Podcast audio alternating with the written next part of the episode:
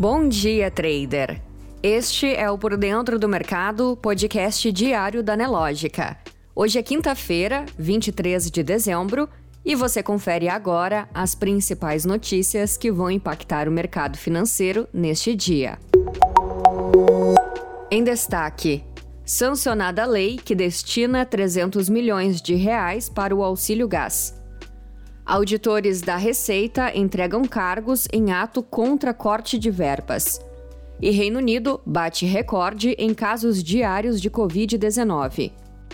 No mercado financeiro, o Ibovespa fechou ontem em queda de 0,24%, cotado a 105.243 pontos, na contramão do exterior.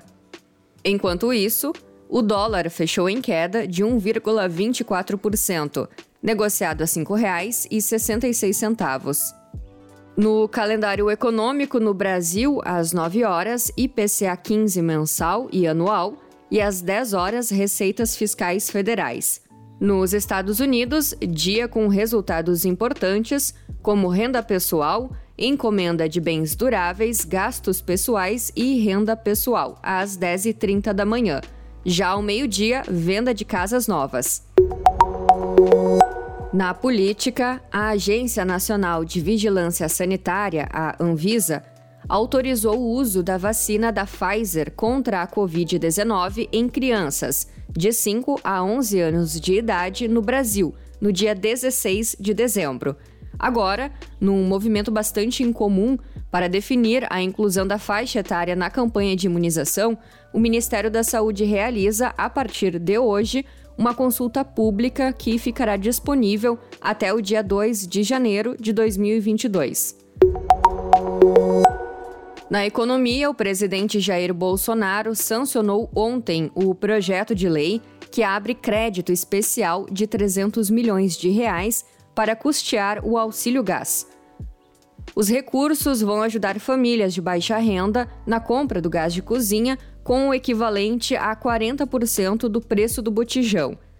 Segundo o governo federal, a previsão é que o benefício alcance mais de 5 milhões de famílias de baixa renda em todo o país.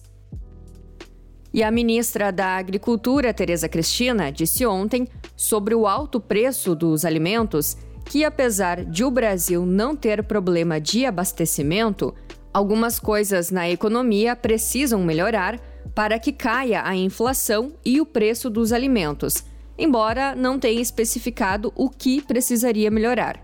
Para a ministra, o mundo ainda atravessa um momento difícil por causa da pandemia de Covid-19. Você precisa saber. E em ato contra cortes orçamentários na Receita Federal, o Sindicato Nacional dos Auditores Fiscais da Receita informou ontem que pelo menos 324 auditores entregaram seus cargos de chefia e funções comissionadas em diversas áreas do órgão. Lembrando que na terça-feira, o Congresso aprovou o orçamento de 2022 com uma reserva de 1,7 bilhão de reais para reajustar salários de policiais. Na área internacional, o mercado acionário chinês fechou em alta nesta quinta-feira, com os setores de consumo e indústria registrando os maiores ganhos, enquanto as notícias de um novo grupo estatal de terras raras impulsionou as ações de recursos básicos. O índice CSI 300, que reúne as maiores companhias listadas em Xangai e Shenzhen, teve alta de 0,7%, enquanto o índice de Xangai ganhou 0,57%.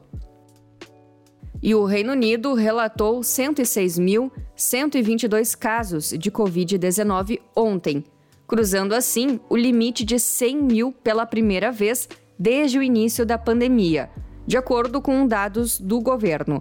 O Reino Unido registrou um aumento de 58,9% nos casos confirmados nos últimos sete dias. Não deixe de conferir o Market Report completo, liberado três vezes ao dia, dentro da plataforma Profit Pro da Nelogica. Muitos gains, um Feliz Natal e até segunda!